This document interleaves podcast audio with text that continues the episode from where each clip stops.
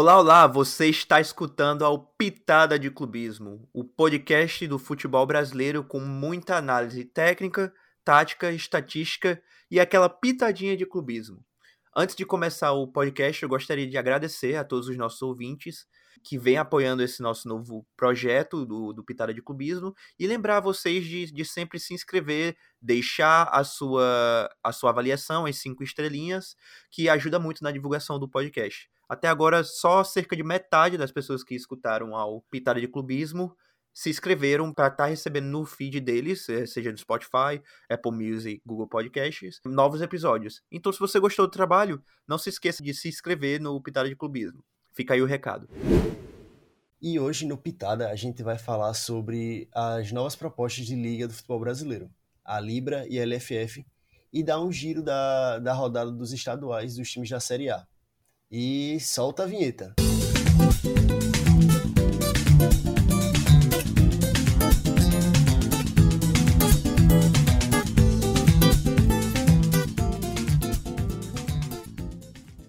E para começar o episódio de hoje, eu vou chamar você, Rafa, para falar um pouquinho sobre a Libra. Dá uma contextualizada geral para gente? Então, se você acompanhou minimamente o futebol brasileiro recentemente, você deve ter escutado o nome Libra surgir em algum momento. Libra nada mais é do que uma abreviação para Liga do Futebol Brasileiro, o que é uma proposta de uma nova liga para a elite do futebol brasileiro que é gerida pelos clubes em formato que seria parecido com o formato da atual Premier League na, na Inglaterra, que é a elite do futebol inglês é gerida pelos clubes, pelos 20 clubes que a formam, em vez de ser gerida pela FA, que é meio que a equivalente da CBF no Reino Unido.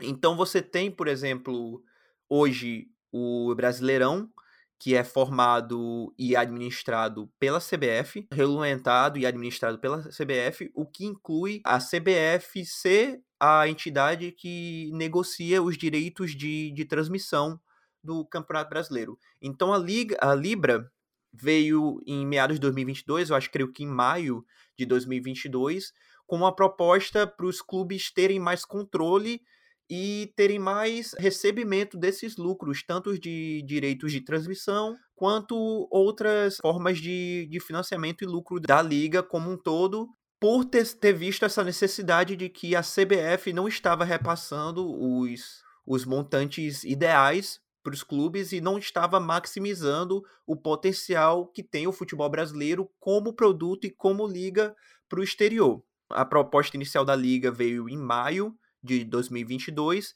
e hoje conta com 18 clubes da primeira e segunda divisão do, do futebol brasileiro. São eles Bahia, Botafogo, Corinthians, Cruzeiro, Flamengo, Grêmio, Guarani, Ituano, Mirassol, Novo Horizontino, Palmeiras, Ponte Preta, Red Bull Bragantino, Sampaio Correia, Santos, São Paulo, Vasco e Vitória. Então esses 18 clubes já deram uma sinalização positiva de que estão, digamos, preparados para fazer parte de uma nova liga, de um novo modelo econômico que meio que escanteia a CBF da administração, gestão e venda do principal campeonato de futebol do Brasil. A Libra a gente pode ver, inclusive, que ela é bem influente em São Paulo. Os times de São Paulo, você pode perceber que todos os times do interior de São Paulo e o da capital e o Santos estão na Libra, né? Isso deve ser uma influência, isso é uma influência enorme dos times grandes que fizeram os times pequenos concordarem com esse projeto. Porém, é, tiveram algumas divergências quanto à distribuição das, das de transmissão. Nessa divergência surgiu a LFF, que é a Liga Forte do Futebol, que é formada hoje por 26 clubes, sendo 22 da Série A e B, e quatro clubes da Série C. Os quatro clubes da Série C, CSA, Náutico, Operário e o Brusque. Já os times de Série A e B são o ABC, Atlético Paranaense, Atlético Mineiro, América Mineiro, Atlético Goianiense, Havaí, Chape, Coritiba, Ceará, Criciúma, CRB, Cuiabá, Figueirense, Fluminense, Fortaleza, Goiás, Internacional, Juventude, Londrina, Esporte, Tombense e Vila Nova. Esses são os 26 clubes que fazem parte da LFF que discordam do modelo que é proposto pela Libra e que e que esperam conseguir negociar com os times da Libra, que querendo ou não tem um poder de torcida maior, por serem os times com mais apoio, apelo, com mais apelo de torcida. E esperam negociar e conseguir resolver isso numa liga só, mas em direitos de transmissões mais justos. Sim, sim. Então, só para fazer um esclarecimento aqui, a maior discordância que a LFF e a Libra têm hoje é na questão de distribuição dos direitos é, e dos lucros dos direitos de transmissão. Ambas ligas entendem que hoje em dia é muito mais é, beneficente, é muito mais vantajoso para os clubes do futebol brasileiro tomarem em próprias mãos a administração e venda dos direitos econômicos de uma futura é, grande liga do futebol brasileiro. Então, de forma bem resumida, a Libra e a LFF divergem em questão de porcentagem de distribuição de renda entre os clubes, mas concordam em criar esse novo modelo de uma nova liga gerida por seus clubes, tanto no, na primeira divisão quanto na segunda divisão do futebol brasileiro. O que para a gente já é um excelente começo, né? Porque a gente vem ouvindo essa liga dos times brasileiros que nunca ia para frente, que os times nunca iam se acertar, e agora esses dois grupos, dois grandes grupos, já mostra que os times estão começando a se acertar e começando a ver qual é o melhor caminho para gerir futebol daqui no Brasil.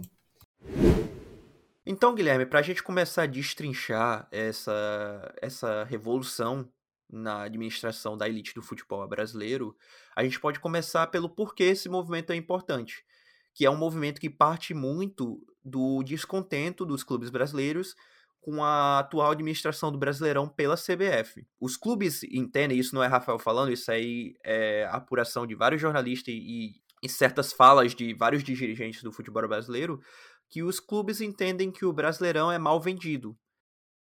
E além de ser mal vendido, a sua distribuição é muito desigual, favorecendo muito clubes como Corinthians e Flamengo, que são os clubes com maior, maiores torcidas no Brasil e que trazem o maior apelo de, econômico, digamos assim, para o campeonato.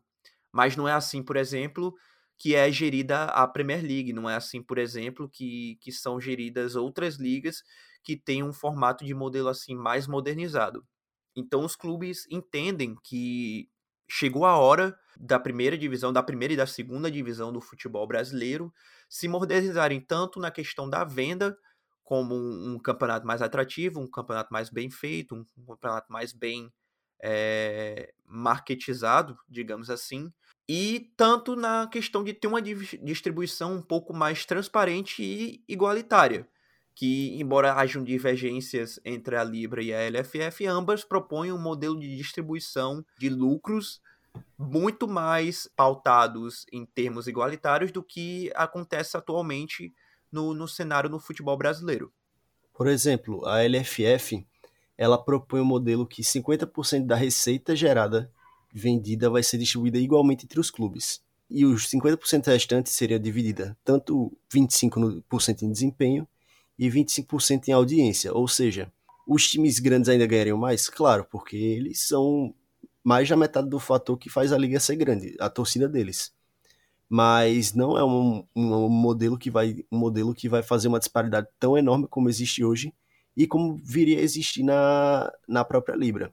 Essa, esse modelo da LFF é, é o modelo ideal e é um modelo baseado baseado à risca ao modelo da Premier League, por exemplo. Então, se você olhar pelos, pelas porcentagens já que você apresentou, Guilherme, 75% dos direitos de renda, dos direitos de, de transmissão, dos lucros de transmissão, melhor dizendo, seriam divididos egalitariamente por fatores objetivos, como divisão igual ou divisão por performance. Não, não levaria em conta, por exemplo, quão grande é a torcida de um clube, não levaria em conta a cidade que o clube é situada ou o potencial de marketing do clube. Isso só, entra, só entraria naquele montante final de 25% variáveis. E é aí que reside a maior diferença entre a Libra e a LFF, porque a LFF propõe um modelo de 50, 25, 25, enquanto a Libra propõe um modelo de 40% fixos para serem divididos igualmente entre todos os clubes da primeira e segunda divisão, no caso 40% entre os clubes da primeira divisão e outro montante 40% entre os clubes da, da segunda divisão. 30% desses lucros de, de transmissão, e de todos os lucros, na verdade, seriam divididos baseado na performance do clube e os outros 30% seriam divididos em o que eles chamam de engajamento.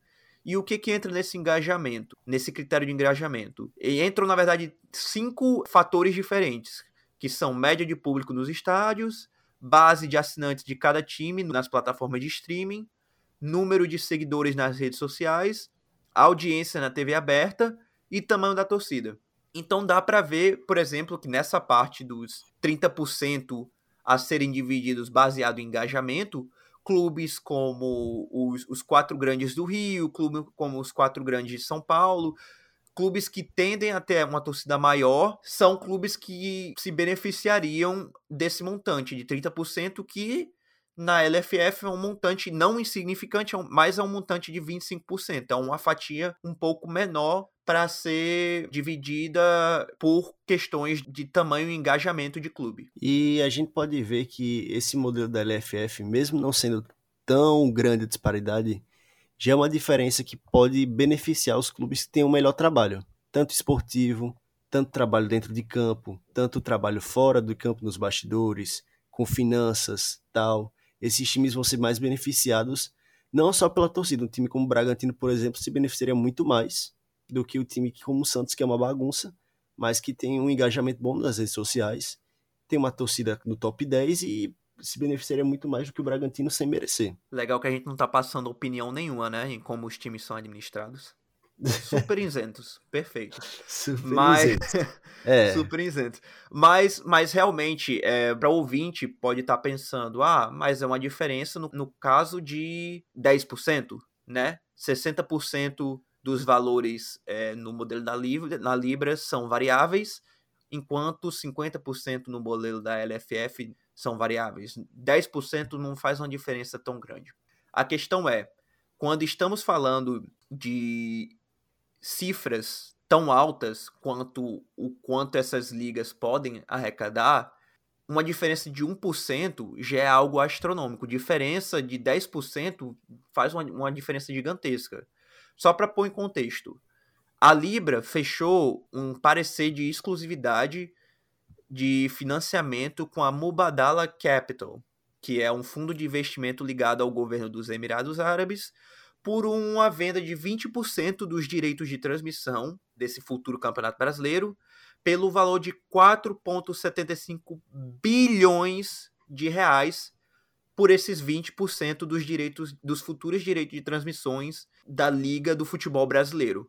Ou seja, 4,75 bilhões de reais por somente 20% dos direitos de transmissões quer dizer que você tem uma diferença de 10% em como esse montante entrando, vai ter uma diferença nas centenas de milhões de reais para o quanto é distribuído para clubes grandes e menores, sem querer passar um julgamento do que o que é certo, qual o modelo mais certo entre a Libra e a LFF, mas só para contextualizar que qualquer mudança em percentagem pode parecer algo que não é uma divergência tão grande entre as ligas, mas que na, na praticidade da coisa estamos falando aí de diferença em centenas de milhões de reais, que impacta de forma gigantesca o futebol e a competitividade do, do futebol brasileiro. Mas então eu acabei de dar aqui informação do, do entendimento de financiamento da Libra com a Mubadala Capital, que também assumiria o papel de representante da Libra no exterior para a venda dos direitos de transmissão no exterior. Mas agora traga isso. Você tem a informação, no caso, Guilherme, da, da questão do financiamento da LFF para começar a liga e, e, quem é que é o parceiro financeiro dessa liga?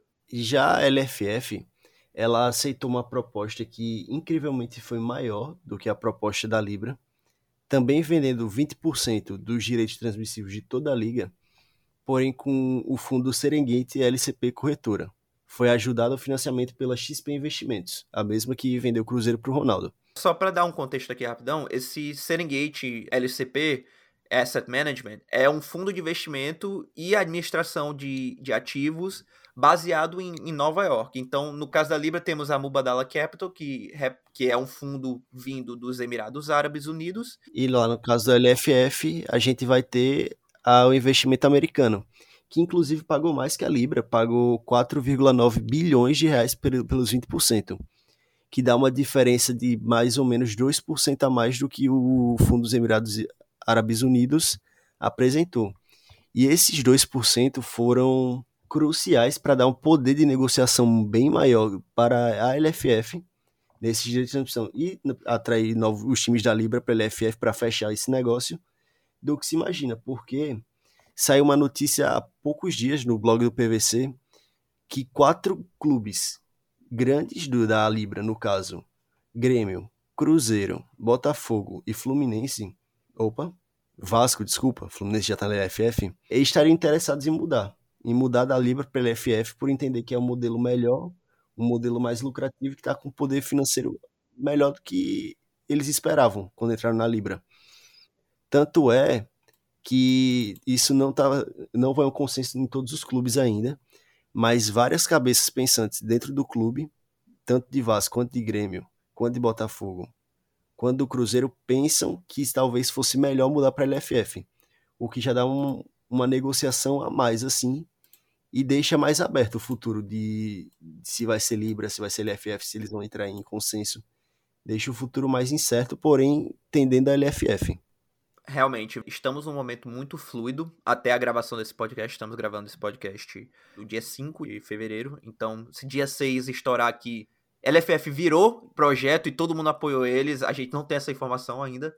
Exato. Mas, mas estamos realmente num momento muito fluido, mas que com qualquer das ligas que termine ganhando, é, ou, ou seja, qualquer das ligas que termine sendo o projeto de fato que todos os clubes da, da Série A e B ou da primeira, segunda divisão do futebol brasileiro abracem, o futebol brasileiro como um todo tende a crescer o seu patamar financeiro. E isso é uma informação que dá o, o Lawrence McGrath, McGrath, McGrath, sei, sei lá, que é o cofundador da Codajas, que é uma parceira da Libra, que faz uma projeção de que a Libra, se saísse do papel, a visão é de que chegaria no mesmo patamar de caixa, no mesmo patamar de faturamento da Ligue 1 da França dentro dos seus primeiros 10 anos de existência. Ou seja, nos primeiros 10 anos desse projeto, a Liga, a, a Libra teria um faturamento que rivalizaria o faturamento hoje de uma das cinco principais ligas do, do futebol europeu. Isso que... pode parecer pouca coisa, mas não é pouca coisa. Inclusive. Não, isso é muita coisa. A Ligue 1 isso... é top é top 5, top 5, top 6 investimentos totais e recebimento de transmissão no mundo. Então é algo que mostra o potencial do futebol brasileiro. É exatamente top 5 do futebol europeu, porque se refere a, a seu fato de top 5 orçamento de liga.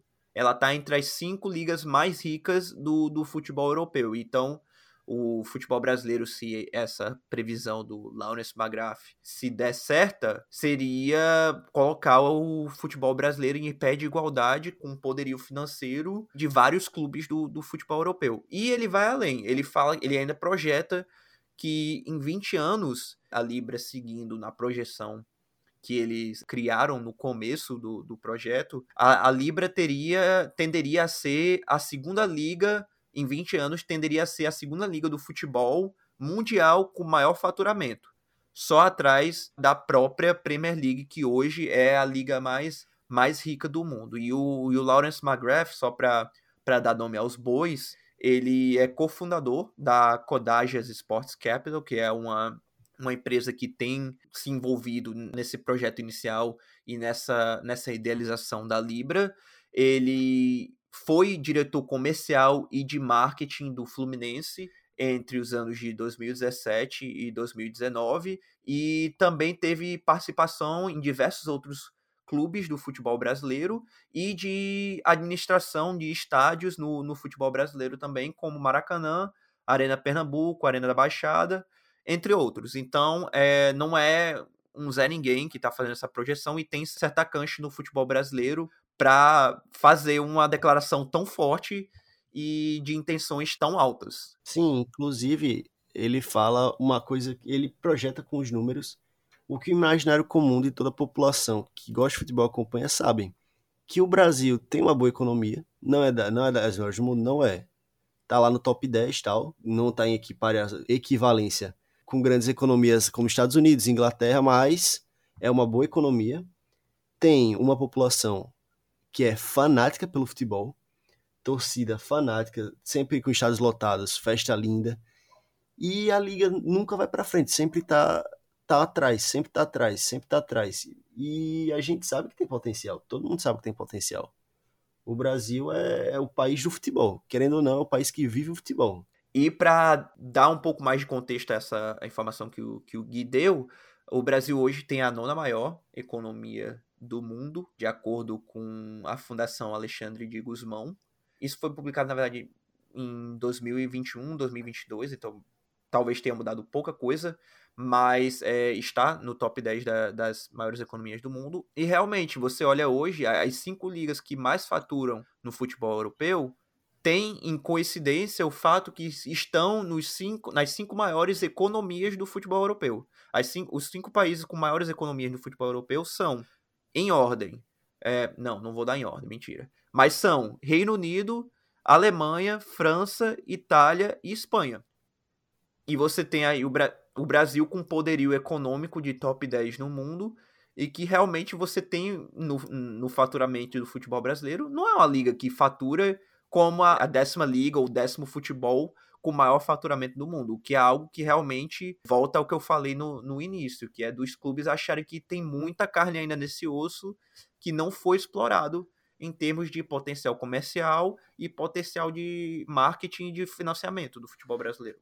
E esse movimento é um movimento muito natural dos times, que deveria ser mais comum ao redor do mundo, que são os times sabendo do produto que eles fazem, sabendo o alcance que eles têm e o que gera nas pessoas, buscar o melhor produto para ter mais dinheiro, mais investimento e proporcionar para os seus torcedores melhores equipes. Coisa que não vem acontecendo com o meu time, por exemplo. Mas em breve a gente fala sobre isso. Eu só... é... é... Continuando aqui na pauta, nesse impasse entre Libra e LFF, os times que são que tentam intermediar esse negócio são Vasco, Cruzeiro e Botafogo. Eles que, inclusive tentando... são três SAFs, três clubes que se tornaram SAF recentemente. Sim, exato. Os três times se tornaram SAF e eles entraram na Libra tal. Tentam negociar com a Libra, se aproximar com a LFF. A LFF. O Bahia, inclusive, entrou na Libra e apresentou um modelo de liga de porcentagem que beneficiasse tanto a LFF quanto a Libra. Porém, a LFF não, não escutou porque não considerou uma proposta oficial e eu, como dei a notícia atrás, né? Os três times que estavam mais negociando, mais o Grêmio estão interessados agora em mudar de lado, em mudar de vez para a LFF. Tendo em vista que eles não. Eles veem que talvez a Libra não seja o melhor caminho, que eles talvez não larguem o osso, se esse movimento não for feito. Agora é o seguinte: o importante e isso as, os, ambos os lados, tanto Libra quanto ambas as propostas, tanto Libra quanto LFF, salientam, o importante é ter só uma proposta de futebol brasileiro administrado pelos clubes. Por quê?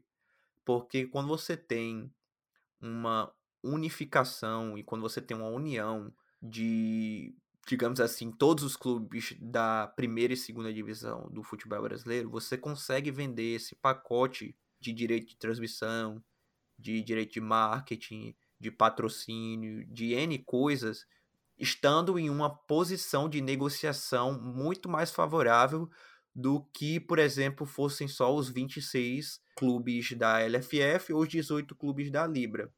Tanto é que aquela informação que o Guilherme deu atrás, que foi uma, uma oferta de 4,9 milhões feitas pela, pela Serengeti para a LFF, e há bilhões, é, bilhões de, de reais feita da, da Serengeti para LFF existe uma estipulação de que se for para comprar só os direitos de transmissão desses 26 clubes, ou dos 22 é, que estão na, na, na, primeira, na primeira e segunda divisão, esse montante cai drasticamente para 2,2 bilhões de reais.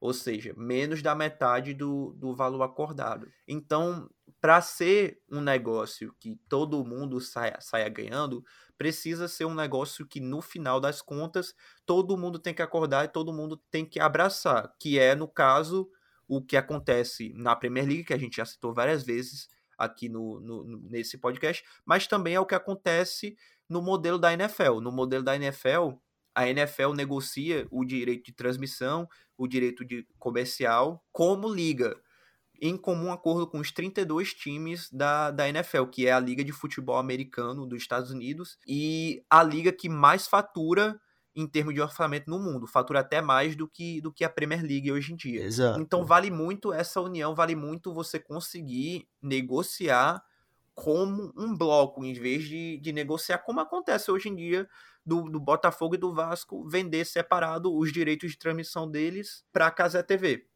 ou seja, um, é um montante bem menor do que se você tivesse todos os clubes do Rio vendendo os direitos de transmissão dele como um grupo só. Inclusive, fazer isso, uma negociação para duas ligas diferentes, é inviável. Fazer aqui no Brasil duas ligas de futebol. A torcida não ia comprar, só ia fazer, acabar fazendo perder audiência, perder dinheiro. E esse modelo único é muito importante para negociar e o Brasil se tornar potência no futebol de clubes que sempre deveria ser. Lembrando que tem o dado, o dado do IF, IFHS, IFHS, perdão, que ele mostra como no segundo ano seguinte o Brasileirão sendo a liga mais forte do mundo. É o segundo ano seguinte que o Brasil é a liga mais forte do mundo, ou seja... Em termos de competitividade, né, você quer dizer? Em termos de uhum. competitividade, uhum. exato. Ou seja, tem muito potencial para ser uma liga muito atrativa, tanto para cá, para nós, brasileiros quanto para o exterior. E isso é importante porque é, vai dar uma visibilidade maior e dando uma visibilidade maior, dando poderio financeiro maior para os times, aquele, aquela promessa do seu time, aquele jogador bem novinho que joga muito, mas que já vai ser vendido para a Europa porque o poder financeiro deles é absurdo, pode ser segurado pelos times. Um Hendrick, o Palmeiras não precisaria vender agora. Claro que o Real deu um dinheiro absurdo de besta, mas tipo, um, é um, um, um cara que o Palmeiras pode segurar um pouco, sabe? São talentos que o Brasil consegue segurar. O Hendrick nem é o melhor exemplo. Um exemplo melhor até talvez seria a, a, questão do Jefinho agora, recentemente saiu do Botafogo para o Lyon por 10 milhões de, é, até... de euros. Ou, ou o Andrei, Sim. que saiu do Vasco por 12,5. O Kaique, que era do Santos uhum. também, que saiu por uma bagatela de 8 milhões e meio de euros para Almeria, porque o Santos não tinha como segurar. São vários exemplos desses que jogadores que são bons, que os times dão muito, muita pouca grana, porque sabem que os times brasileiros, alguns, não estão passando uma boa fase financeira, e acabam levando.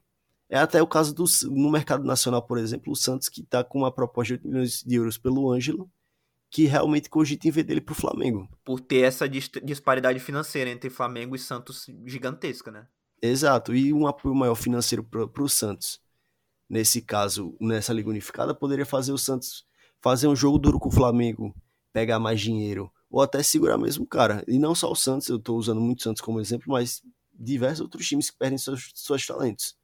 Tanto para Flamengo quanto para times de fora, por exemplo. Flamengo, porque tem o maior poder financeiro do Brasil. E os benefícios de ter uma liga que é administrada pelos clubes e que os clubes têm acesso a uma fatia maior dos lucros dessa liga não, não se reflete só em, em manter talento, se reflete também em trazer mais, mais jogadores de alto nível. A gente falou do episódio piloto, no primeiro episódio do Pitar de Clubismo, sobre como o nível do futebol brasileiro está aumentando e saindo uma, uma liga nova é, administrada por clubes e bem posta no mercado, os clubes têm capacidade de trazer jogadores no auge de suas carreiras e que há 5, 10 anos atrás não, não seria cogitável pensar neles atuando no, no Brasil. Coisa que já vem acontecendo, uhum. né? Como aconteceu agora, por exemplo, com o Gerson vindo para o Flamengo, jogando bem no Olympique por um valor recorde.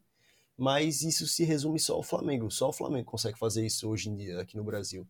Talvez o Palmeiras, mas nem tanto.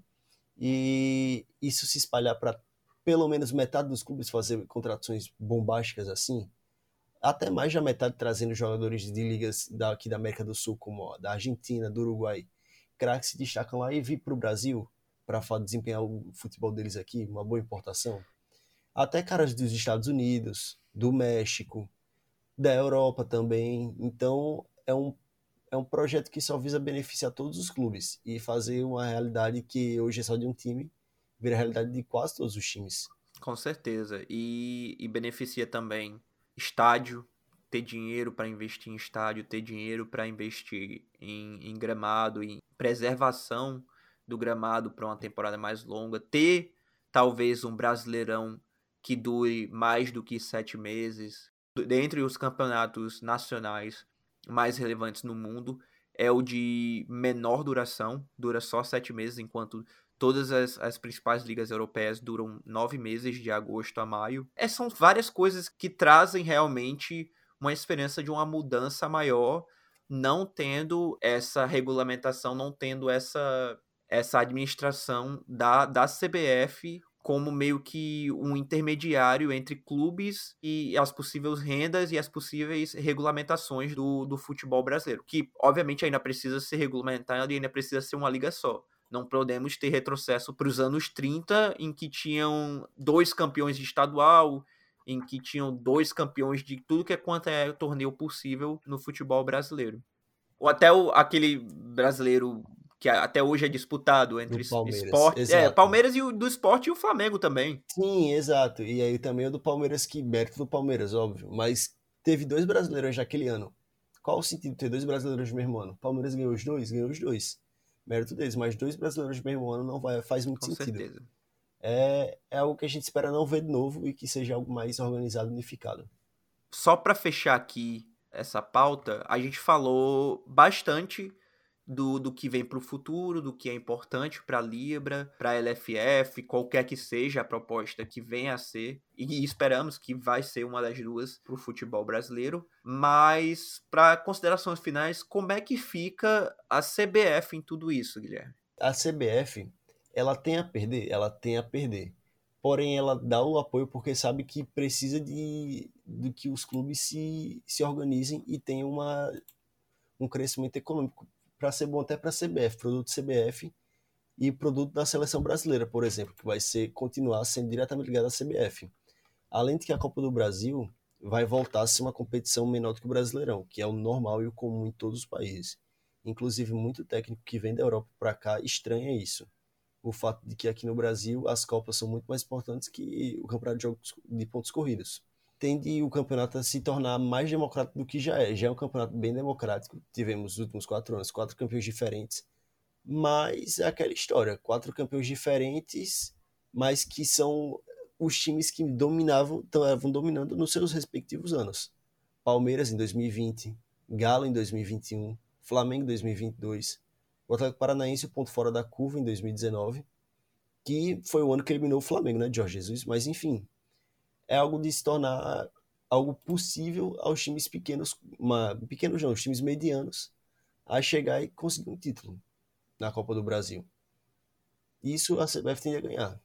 E um exemplo do que a CBF pode vir a se tornar é a FA britânica, que é a Football Association, que é ainda uma organização muito relevante dentro do, do futebol inglês. Eles administram a FA Cup, que é a principal Copa do Reino Unido, e é a competição mais antiga do mundo, continuamente em atividade, e reúne clubes de todas as divisões, tanto da elite da Premier League até é, times semiprofissionais da sexta, sétima, oitava, o que seria sexta, sétima, oitava divisão do Reino Unido, e administra a seleção inglesa. Então, esse seria meio que o panorama de, de como a CBF continuaria a ser relevante no futebol brasileiro, só seria mais relevante no que diz respeito à administração como um todo de uma Copa democrática para o Brasil e da seleção. O que, ao meu ver, que é para ser o papel da CBF mesmo. E agora, continuando o podcast, vamos falar o giro rápido da rodada dos estaduais aqui no Brasil. Para começar, a gente tem América Mineiro e Cruzeiro fizeram o primeiro clássico mineiro da temporada. E um jogo meio apagado, o América foi ganhou de 1 a 0 do Cruzeiro, gol do Henrique Almeida. Jogo no Mané Garrincha, que o Cruzeiro decidiu mandar lá em Brasília, um estádio que terminou meio ficando vazio, né? É, seguindo a gente tem Atlético Paranaense e Curitiba, que fizeram um bom jogo, um jogo no começo animado, que foi 1 a 1. Gols de Caio César pro Curitiba aos 17, de Pablo aos 25 e o jogo acabou assim em gols. A gente tá gravando é, logo depois do jogo.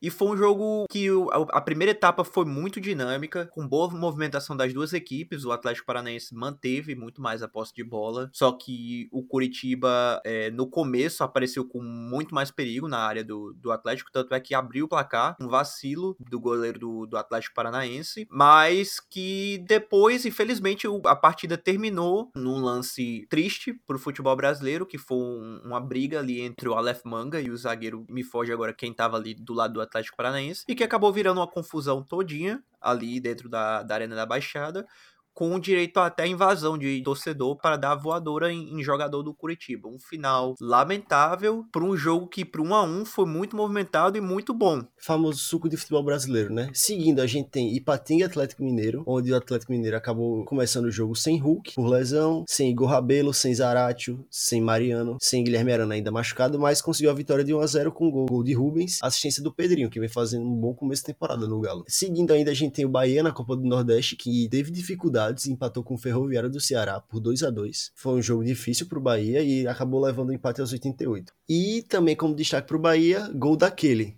Lucas Mugni, aquele mesmo. Seguindo, a gente tem Botafogo 4-0 para o Boa Vista. Atuação de destaque para o Tiquinho Soares, com dois gols e uma assistência. Um 9 que talvez vá fazer muita diferença na temporada para o Botafogo. É, Tiquinho Soares que já, quando engrenou no sistema do Luiz Castro ano passado, é, rendeu muito e agora tem a expectativa da sua primeira temporada completa no, no futebol brasileiro com o Botafogo. E Tiquinho é muito bom de bola, a gente espera que ele jogue muito nesse Botafogo. Próximo jogo a gente tem Corinthians e Botafogo de São Paulo, onde o Corinthians ganhou 2 a 0 Gols de Roger Guedes e Adson. O destaque da partida a gente tem que dar pro Adson, que faz um começo de temporada brilhante no Corinthians, jogando muito, inclusive contra o São Paulo também. E começo interessante de trabalho do Fernando Lázaro com o Corinthians, que, beleza, perdeu a estreia no Campeonato Paulista pro Red Bull Bragantino, mas desde então são quatro vitórias e um empate nos últimos cinco jogos, incluindo a vitória por 2 a 1 no primeiro clássico do ano pro Corinthians em cima do São Paulo no Morumbi, quebrando um tabu de seca do Coringão no estádio do, do São Paulo. Obviamente, estadual não consagra temporada, mas que deixa o, o torcedor do Corinthians um pouco mais tranquilo e até esperançoso para o que pode vir nesse, nesse Brasileirão e para as outras competições de nível nacional. Depois daquele começo contra o Bragantino, a gente tava preocupado, eu e você. Eu lembro que a gente ficou bem preocupado com o Corinthians, mas o time parece estar se encontrando, né? Então a tendência é se manter assim.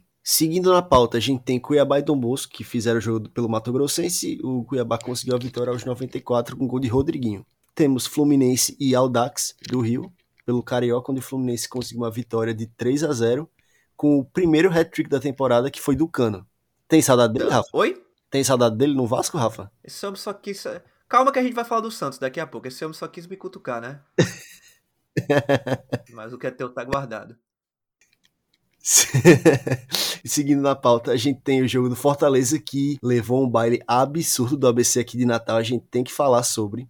O mais querido, pô. É o mais querido. querido. Não tem como, pô. Não 2 a 0 fora os apavoros no Fortaleza. Time muito bem organizado e o Fortaleza não viu a cor da bola. A verdade Na é essa. Na frasqueira, o Fortaleza não se criou, meu amigo. Foi, exatamente. Fortaleza parecia perder em campo. Gols de Felipe Garcia e Matheus Anjos no que foi a primeira vitória do ABC, o mais querido de Natal, na Copa do Nordeste. Matheus Anjos que fez um jogo incrível. Matheus Anjos jogou muita bola hoje, ontem.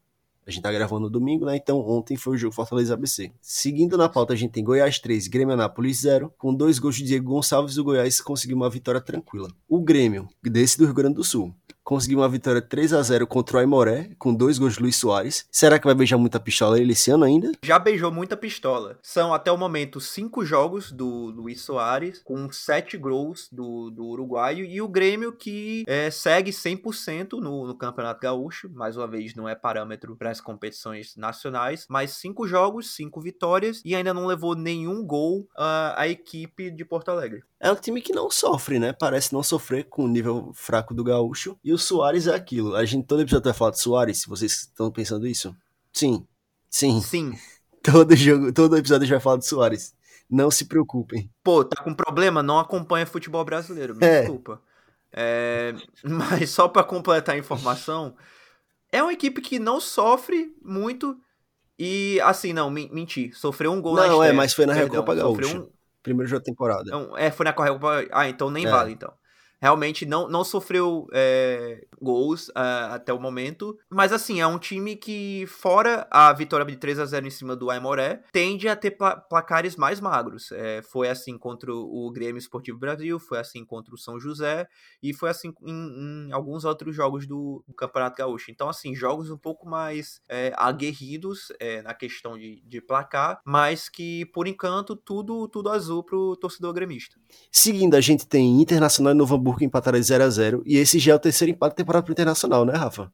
Não, é terceiro empate, o que quer dizer absolutamente nada, porque é começo de temporada, e é estadual, é estadual mas o torcedor colorado tá um pouco com um o pé atrás nesse começo de gauchão. Mas pra, pra temporada o Inter ainda vem como uma equipe forte e, e não vejo nenhuma projeção errada pro Inter desses três empates. Seguindo, a gente tem Bragantino e Guarani, fizeram um jogo em que o Bragantino se sagrou vitorioso 1 a 0 com o gol do Arthur. Arthur que é um jogador sensacional, né? Mais um grande começo começo de temporada dele. Pô, é bizarro, Arthur. O que eu queria que ele tivesse seguido o Barbieri pro Vasco é. É, é um sonho, né? Esquece. Ele e o Léo Ortiz, pô, toda. Like, vez por outra, sei lá, uma vez por semana eu pesquiso no Twitter Arthur e Léo Ortiz assim, só pra só, ver se tem um rumo, só de né? rolê pra ver se tem. Só pra ver se a Net Vasco atualizou, pô. Vai ver. que o Barbieri fez o link. Vai que. Vai que fez o link. Seguindo na pauta, a gente tem o jogo de São Paulo e Santo André, onde o São Paulo sagrou vitorioso no final do jogo, 1 a 0 Assistência do Wellington Rato, que fez uma partidaça. Ele e o Wellington, o Wellington lateral dessa vez, são os destaques do jogo. Que partida que os dois fizeram. 1x0 saiu barato. 1x0 saiu barato e que parecia que ia ser mais um jogo frustrante pro torcedor São Paulino, né? Que que batia, batia, batia na trave contra o, o Santo André em diversos momentos do jogo e não conseguia encontrar o gol. É, felizmente veio aos 47 do segundo tempo, mas pelo menos mais uma, uma vitória para o São Paulo no Paulista, que dá um respiro maior e a liderança do grupo para o São Paulo. E gol do Alan Franco, que eu acabei de falar. E para finalizar, o jogo que todo mundo esperava. Esse, esse é mesmo. aquele, ele mesmo. No Morumbi, uhum. Palmeiras 3, Santos 1 um passeio de bola que o Palmeiras nem jogou no seu máximo e o Santos não jogou o seu pior jogo da temporada. Para vocês entenderem a discrepância que tá entre os dois times. Eu não vou nem abrir muito aqui porque eu quero deixar, eu quero abrir primeiro a palavra não para Guilherme ou o co-apresentador do Pitário Clubismo. Eu quero abrir a palavra para Guilherme, o cubista do time de Santos. Vai lá, com a palavra Guilherme, o Santista é puto. Eu não tenho o que falar do time mais. Eu não tenho mais o que falar desse time. A verdade é só essa. É isso. O time é todo espaçado. O Odair Helman só tem duas formações: um 4-3-3, onde marca no 4-4-2. E não tem ninguém protegendo entre o meio e a zaga. E é onde, pasme, o Santos perde todos os jogos, as bolas no meio. Quem diria, né? E aí ele vê que está acontecendo, o que, que ele faz? Pô, meu time tá perdendo no meio, né? Porra, pode crer. Ele tira o meia e coloca mais o atacante, vai pro 4-2-4. Todos os jogos do Santos foi de 4-3-3 pro 4-2-4. O time muito desorganizado, totalmente espaçado. Tanto é que o terceiro gol do Palmeiras foi como? O Rony recebe uma bola no meio, domina no meio, gira no meio. Tem tranquilidade de espaço para girar no meio. Rola a bola no meio pro Giovani que chega do meio, correndo sozinho e que chuta no meio, e a bola vai no canto e é um golaço. É, é um absurdo. E o ponto positivo que eu tiro do, desse jogo foi o juiz ter dado muito tempo de acréscimo. O juiz deu muito tempo de acréscimo e o Santos conseguiu fazer um gol. Talvez esse gol salve a gente no saldo de gol para não ser rebaixado no Paulista. Então, antes de você dar seguimento à sua pistolada sobre o Santos, eu queria só dar um destaque no jogador que você acabou de mencionar, o Giovani, que é um jogador de apenas 19 anos, completou 19, inclusive, agora, em, em dezembro. E nos últimos dois jogos do, do Campeonato Paulista, beleza, espaço amostral só de dois jogos, espaço amostral pequeno, mas nos últimos dois jogos do Campeonato Paulista, ele jogou 51 minutos, 51 minutos entre os dois jogos, não 51 minutos cada jogo, só 51 minutos nos dois jogos marcou um gol com duas assistências já, quatro passes chaves e uma média de nota SofaScore de 7,65, que é a média de nota SofaScore é uma média calculada, é uma nota calculada pelo SofaScore da performance do jogador na partida. Realmente um começo de, de campeonato paulista dos sonhos pro, pro Giovani e é muito cedo para dizer se ele vai deitar no Brasileirão, se ele vai deitar na Copa do Brasil, Libertadores, que seja, mas que é um, um começo bem encorajador para um, um garoto que acabou de subir da base. É mais um que é para ficar de olho para os próximos jogos. Contra o Santos é Leão, né? Quero ver mais para frente, mas contra o Santos é o Leão. Eu ia, eu ia dizer, pô, beleza que foram jogos só contra o Santos e o Limeira, né? Mas a gente vai ver contra times maiores como é que ele vai ser, né? Quer escutar, quer escutar uma estatística que, que, eu, que eu escavei aqui do Santos? Fala. Isso aqui eu dar os créditos aos nossos amigos do, do Football Stats, que é uma, uma conta no, no Twitter e em outras plataformas também. E eles puxaram atenção para isso, então eu fui dar uma destrichada um pouco maior antes do podcast. E o Santos jogou seis partidas, né? No Campeonato Paulista. Seis jogos no Campeonato Paulista. Creio que seis, seis, seis jogos, jogos. Seis jogos. Pronto. O Santos, em seis jogos no Campeonato Paulista, marcou cinco gols, empatado com o Guarani, para a terceira pior marca do campeonato. Terceira menor média de gols do campeonato, é a do Santos. E desses cinco gols, o Santos tem atualmente, nas seis partidas, uma média de só 11,5 finalizações por jogo, a terceira menor média do campeonato.